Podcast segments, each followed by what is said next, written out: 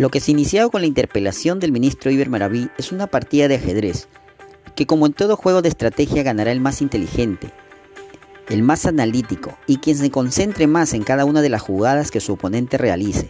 Sabemos muy bien que al haber lanzado la amenaza de una cuestión de confianza, Bellido, obviamente en representación de Vladimir Cerrón, espera acumular razones para disolver el Congreso y de esta manera tener el control total del Perú.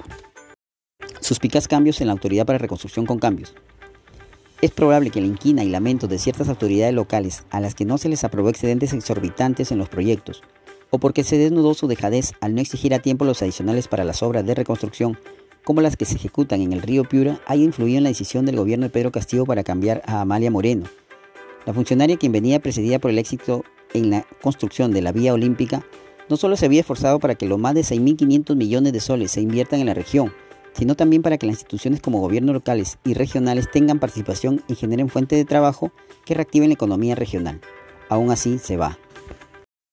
La segunda reforma agraria desata expectativas y hace renacer viejos temores. Mañana se lanzará el programa y agricultores esperan mayor apoyo a la pequeña agricultura. ¿Cómo será la segunda reforma agraria? Es la pregunta que se hacen muchos agricultores piuranos, porque los representantes de los productores no están incluidos en la comisión que trabajará este tema el fantasma de la expropiación ronda por algunas mentes. El profesor de San Marco Vinegui señala que lo que se conoce hasta hoy es que hay nueve ejes sobre los que se trabajaría, los mismos que ya se vienen trabajando hace 20 años. Se habla de seguridad alimentaria, asociatividad, riesgo, industrialización del sector rural, repoblamiento ganadero, acceso a mercados y financiamiento. Lo único nuevo es la industrialización del sector rural, pero para que esto se dé se tiene que haber carreteras y acceso al agua. Esto es poner la carreta delante de los caballos.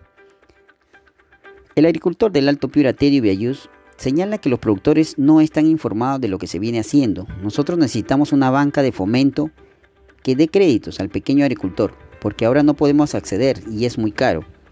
Tampoco hay un programa de asistencia técnica que ayude a mejorar la producción. Piura, se inició vacunación para personas de 20 años a más. La fiesta del Señor Cautivo de Ayabaca será sin actividades presenciales. Declaran en emergencia sanitaria 51 distritos de 15 regiones por el brote del dengue. 7.000 escolares piuranos dejaron las aulas debido a la pandemia y falta de conectividad. Piden a la PCM liderar mesa de diálogo en Sechura tras violentos enfrentamientos por la mina de sal. Como se recuerda esta semana, el comunero Joe Paso murió durante el enfrentamiento de las facciones que buscan administrar la mina. Alcalde de Vice pide declarar en emergencia el ámbito comunal de Sechura.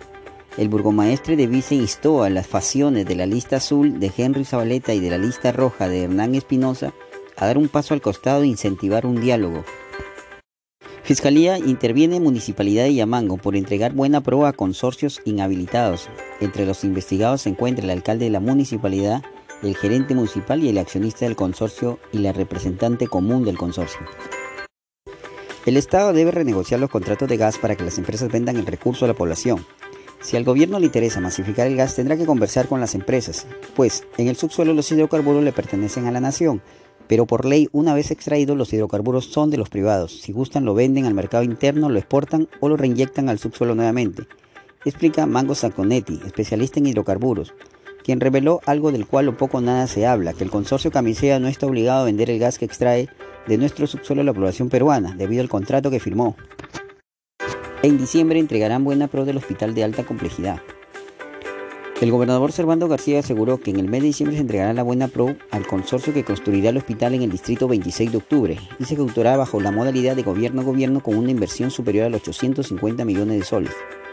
La elaboración del expediente ya está por culminar y se va a pedir al gobierno central su financiamiento. También se está trabajando en los perfiles de preinversión de tres represas como la de Charanal, Yapatera y Bigote. Piuranos dejarán de beber agua salada gracias a la futura ampliación de la planta de tratamiento de agua potable Curumuy. El gerente general del EPC Grau, Roberto Sandoval Maza, afirmó que la futura ejecución y puesta en marcha de la ampliación de la planta de Curumuy ya no será necesario la utilización de ninguno de los 33 pozos ubicados en los distritos de Piura, Castilla, 26 de octubre y Catacaos. Minen financiará acceso al gas natural en el centro poblado de La Tortuga. El Ministerio de Energía y Minas ratificó hoy su compromiso de financiar el acceso al gas natural en el centro poblado de La Tortuga, ubicado en la provincia de Paita, con recursos del Fondo de Inclusión Social Energético.